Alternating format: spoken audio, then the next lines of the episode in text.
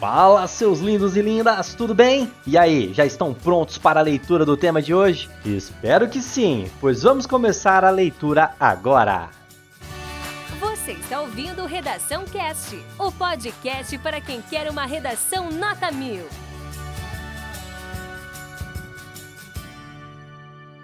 Proposta de redação. A partir da leitura dos textos motivadores seguintes e com base nos conhecimentos construídos ao longo de sua formação, redija texto dissertativo argumentativo em norma padrão da língua portuguesa sobre o tema. A corresponsabilidade das redes sociais no aumento do consumismo no Brasil. Apresente proposta de intervenção que respeite os direitos humanos. Selecione, organize e relacione, de forma coerente e coesa, argumentos e fatos para a defesa de seu ponto de vista. Texto 1. Nesta terça-feira, 10 de outubro, Dia Mundial da Saúde Mental, a UFMG recebe um dos principais especialistas no assunto, o psiquiatra e professor Ernesto Venturini da Università degli Studi della Repubblica de San Marino. Ele vai ministrar em português a conferência A Saúde Mental em Tempos de Cólera. Primeiramente, o psiquiatra afirma que a sociedade consumista deve ser responsabilizada pelo sofrimento dos indivíduos. Critica a incapacidade das pessoas de lidar com as próprias frustrações, aspecto potencializado pelo fenômeno das redes sociais, e propõe que a saúde mental seja encarada como um processo processo coletivo, em que o problema do outro também seja visto como seu problema. A sociedade é diretamente responsável pelo sofrimento mental de seus indivíduos. O atual sistema de mercado e a sociedade consumista em que vivemos interferem na nossa consciência, determinando uma mutação antropológica. Somos doutrinados para sermos consumidores. Os valores éticos mudaram e, consequentemente, mudou também a forma de entender os problemas do outro.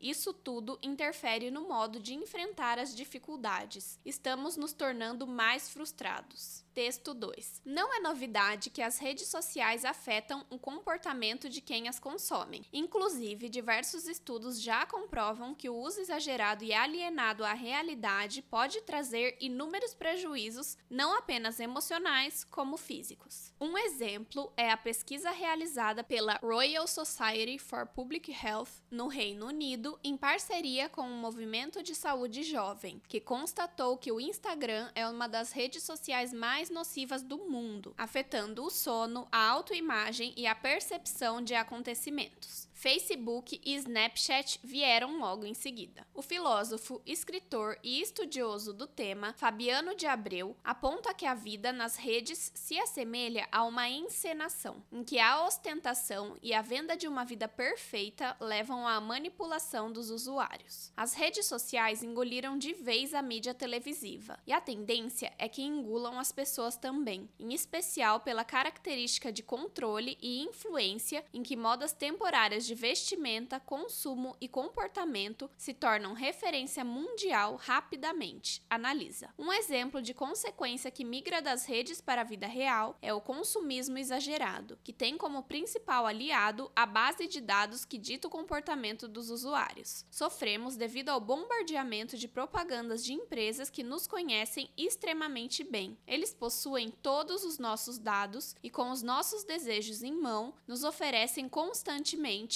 mais e mais opções para que possamos comprar, comprar e comprar, aponta Fabiano de Abreu. Texto 3. O texto 3 trata-se de uma charge. Favor verificar a proposta em PDF para melhor compreensão. Esse conteúdo é um oferecimento da Corrija-me, a plataforma preferida no ensino de redação.